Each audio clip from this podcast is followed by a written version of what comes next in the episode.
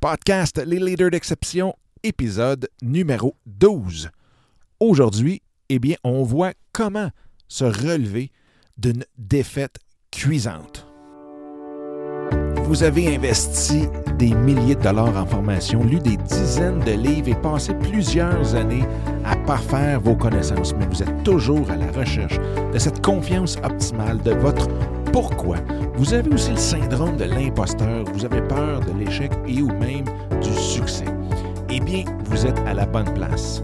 Mon nom est Dominique Scott, coach d'affaires certifié en mindset et intelligence émotionnelle, et bienvenue dans le podcast Leader d'exception où l'on parle des façons les plus simples et rapides d'avoir le meilleur mindset possible en tout temps pour ainsi amener votre vie et tous vos projets à un tout autre niveau.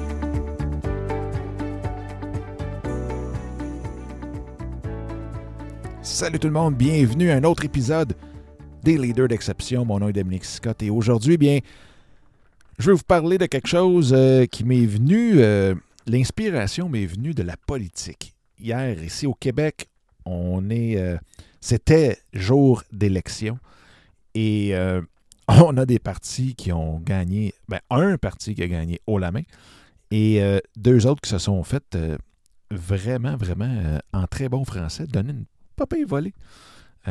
dont un, le Parti québécois, qui en a mangé toute une, qui, il y a un, un mandat et demi, était déjà au pouvoir et aujourd'hui euh, n'est même plus considéré comme étant un parti officiel de l'Assemblée nationale tellement qu'il euh, n'y a pas eu euh, assez de sièges pour être justement reconnu comme parti officiel. Et je me disais, waouh, ça doit être dur, incroyable de subir cette défaite-là.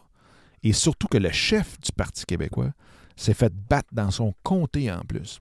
Donc, pas juste que le parti a mangé toute une volée, mais son chef s'est fait sortir, ce qui est quand même assez rare, euh, s'est fait sortir complètement. Donc, il a même remis sa démission hier soir lors de son euh, élocution euh, de fin de soirée. Et ça me rappelait aussi les défaites qu'on peut vivre, que ce soit des défaites amoureuses, financières, d'entreprise, personnelles, dans n'importe quelle sphère de notre vie. Et qu'on euh, doit se remettre sur pied. Mais souvent, c'est quand même assez difficile de se remettre sur pied. C'est dur d'avoir un mindset positif euh, au lendemain d'une défaite comme ça. Hein, on est pas mal plus porté à se rouler en petite boule dans un coin puis euh, se demander ce qui s'est passé puis avoir peur de recommencer parce que, veut, veut pas, ça marque une défaite comme ça. Et ça me fait penser aussi que les choses à faire pour se relever d'une défaite comme ça, euh, le premier, c'est sûr et certain, puis on le répète, on le répète, on le répète, c'est déjà avant d'entrer dans une game où ce qu'on peut avoir une défaite, c'est d'être bien entouré, que ce soit notre famille, nos amis, euh, un mentor, des professionnels, quoi que ce soit. Bien, c'est d'avoir ce support-là.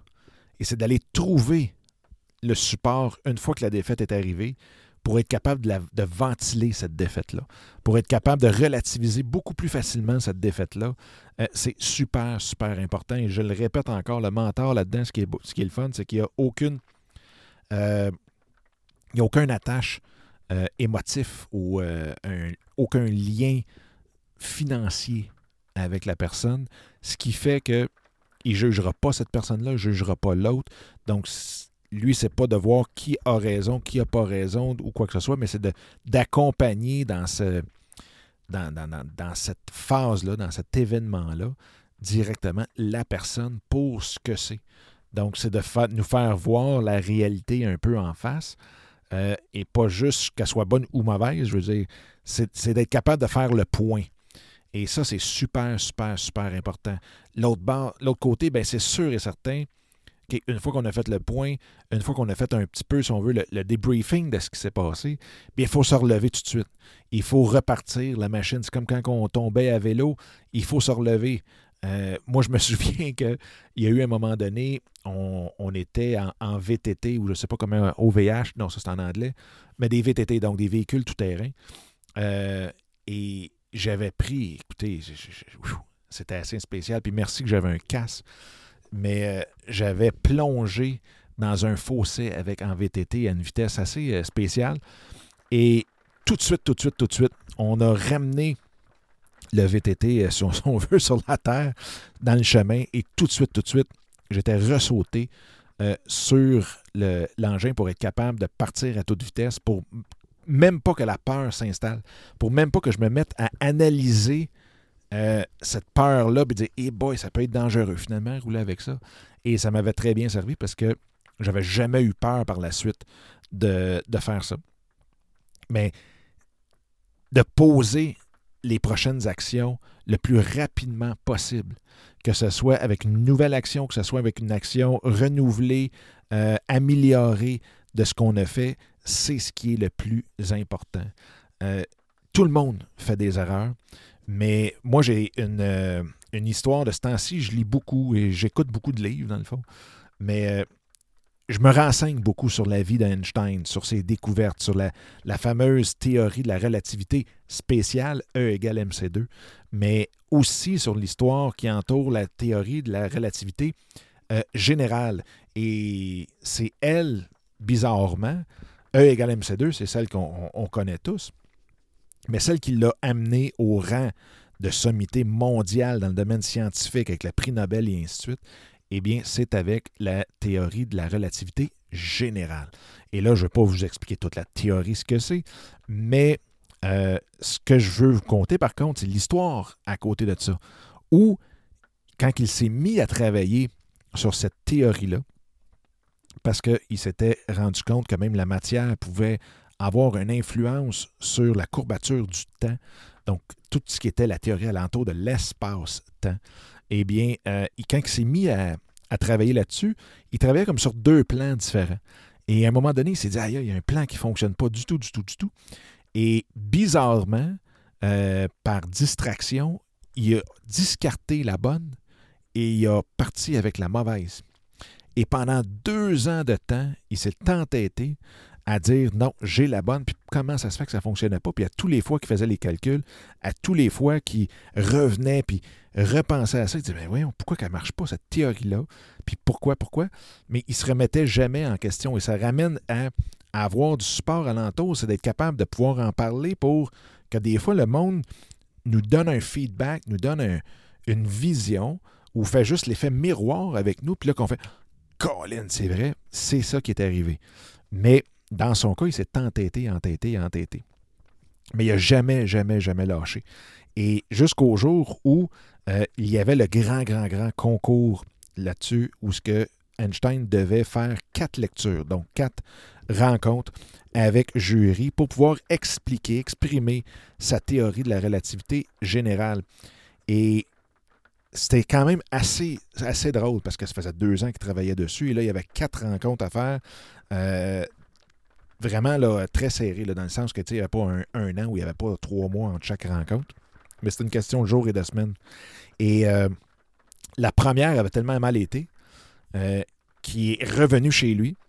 Et là, la deuxième rencontre, c'est sûr qu'il a travaillé pratiquement 24 heures sur 24, 7 jours sur 7, mais la deuxième rencontre, il a passé la moitié de la rencontre, à expliquer pourquoi que la première avait mal été, qu'est-ce qui ne faisait pas de sens euh, dans ce qu'il avait amené, et après ça, oups, il venait expliquer euh, son deuxième bout, et l'autre après, la même chose, pourquoi que celle de la deuxième semaine ne fonctionnait pas encore, et ainsi de suite jusqu'à la quatrième, et jusqu'à qu'il y ait eu un, vraiment un, éclair de génie, et que par son acharnement, par ne jamais lâcher, de se relever après chaque rencontre, que ça allait tout croche, et il a gagné. Et le plus drôle, c'est que, comme je l'expliquais dans un autre épisode, un des premiers épisodes, justement, je pense que je l'ai intitulé Comment euh, voir ses projets comme Einstein, mais euh, il n'était pas tout seul. Et il y avait un compétiteur qui était, lui, toute une sommité dans le domaine scientifique et euh, physique. Et son acharnement, le fait de bûcher, de se relever et ensuite a fait qu'il a gagné par quelques jours c'est lui qui a sorti la théorie de la relativité générale quelques jours avant son compétiteur. Donc, c'est vraiment une histoire vraiment le fun, qu'il n'y a pas beaucoup de gens qui connaissent, mais qui est tellement, tellement intéressante. Vous pourrez même aller voir, ça vous tente sur Netflix, ça s'appelle euh, Inside euh, Einstein's Mind.